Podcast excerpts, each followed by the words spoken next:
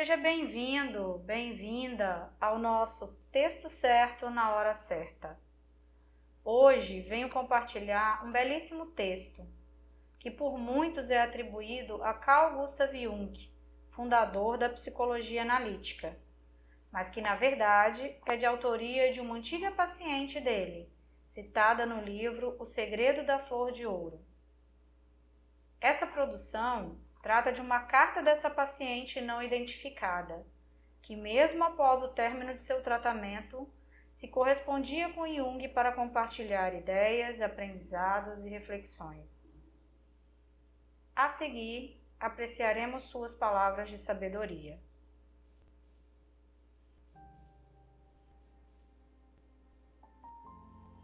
Do mal, muito me veio de bem. Conservar a calma, nada reprimir, permanecendo atenta e aceitando a realidade, tomando as coisas como são e não como eu queria que fossem. Tudo isso me trouxe um saber e poder singulares, como nunca havia imaginado. Sempre pensara que, ao aceitar as coisas, elas me dominariam de um modo ou de outro, mas não foi assim pois só aceitando as coisas poderemos assumir uma atitude perante elas. Agora jogarei o jogo da vida, aceitando aquilo que me trazem, o dia e a vida, o bem e o mal, o sol e a sombra, que mudam constantemente. Dessa forma, estarei aceitando meu próprio ser com seu lado positivo e seu lado negativo. Tudo se tornará mais vivo. Como fui tola!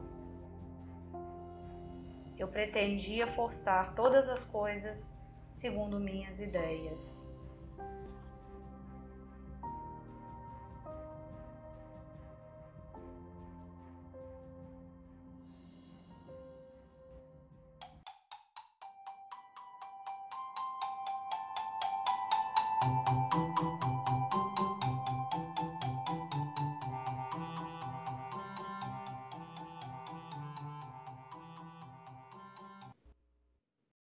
Esse texto nos inspira a reconhecer e olhar mais carinhosamente para a primeira e mais básica atitude perante qualquer dificuldade que a vida nos coloque, que é a aceitação. A confissão mesmo. Isso aconteceu. Bom ou ruim, isso aconteceu. O reconhecimento de uma ação torna-se o ponto de partida para qualquer reação. E é somente a partir dessa aceitação da realidade, daquilo que a vida nos oferece, é só aí que a gente pode ter uma atitude para com as demandas da vida. Pois ninguém resolve ou soluciona, ninguém acaba com um problema ou dificuldade que não existe. Então, quando eu não aceito algum fato que a vida me coloca, eu não tenho o que fazer em relação a isso. Pensemos. O quanto estamos aceitando o que a vida nos dá numa atitude resolutiva, proativa perante o ocorrido? Ou o quanto estamos nos estressando, deprimindo, tendo crises de ansiedade, enquanto nos esforçamos para forçar todas as coisas a se harmonizarem com aquilo que achamos que elas deveriam ser. Fica o convite à reflexão.